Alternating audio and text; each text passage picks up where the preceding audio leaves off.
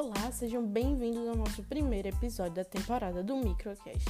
Então, aproveitando esse momento de pandemia, por que não começarmos pela temática do vírus? Bom, como se sabe, convivemos com os vírus desde que nascemos. Mas você sabia que ao longo da nossa vida nosso corpo é invadido por diferentes tipos de vírus? Bom, eles acabam penetrando nossas células e se multiplicando através delas. Então, o que é que são os vírus? Os vírus são agentes infecciosos microscópicos e é importante salientar que eles atacam células de diferentes organismos, seja humano animal, enfim. E quando estão fora das células hospedeiras, os vírus não se multiplicam e não apresentam atividade metabólica. Você sabia disso? Bom, embora tenham material genético, eles não apresentam maquinaria necessária para traduzir as informações codificadas nele. Por isso, necessitam de células que os hospedem.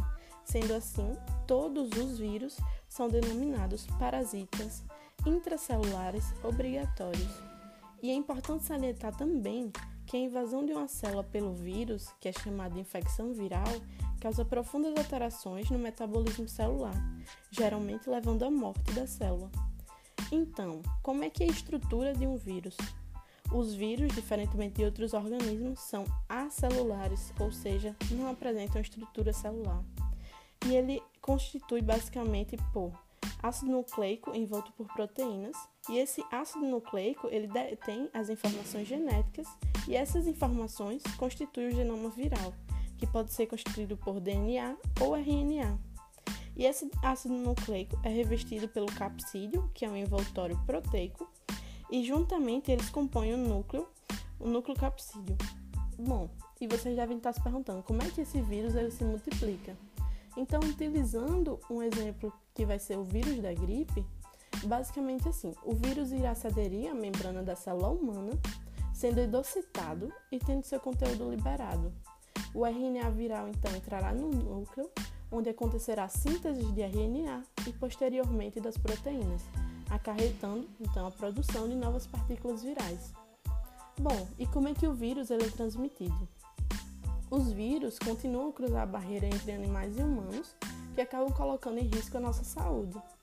Então, o crescimento da população com a degradação ambiental e consequentes distúrbios no equilíbrio ecológico é então um dos principais fatores que nos expõe a novos tipos de doenças virais. Então, as maneiras pelas quais os vírus se transmitem variam de acordo com as espécies virais. E vale salientar que certos vírus não sobrevivem muito tempo fora do corpo do hospedeiro, necessitando do contato direto entre o portador e o novo, o novo hospedeiro potencial para sua transmissão. Em relação à forma de como é feito o contágio desse vírus, dependerá também de cada espécie viral, como por exemplo a herpes, que pode ser transmitido pelo simples contato, o simples toque, a raiva que transmite por meio de secreção presente na saliva do animal, ou a dengue ou a zika, que são tra transmitidos por meio de vetores, que vocês já devem ter escutado falar, que são os arbovírus. E em relação ao combate, como é que se combate o vírus? Enfim, existem terapias antirretrovirais, medicações, enfim. Porém, o combate mais efetivo a essas doenças virais é exatamente a prevenção, seja por meio de vacina, saneamento básico ou cuidados pessoais. Mas então, aproveitando essa temática que está se falando muito na pandemia sobre a vacina, como é que a vacina ela se dá, como é que ela se desenvolve? Então, como se sabe, muita, muitas doenças virais podem ser prevenidas pelos usos dessas vacinas, que são preparadas em geral à base de vírus previamente mortos ou atenuados.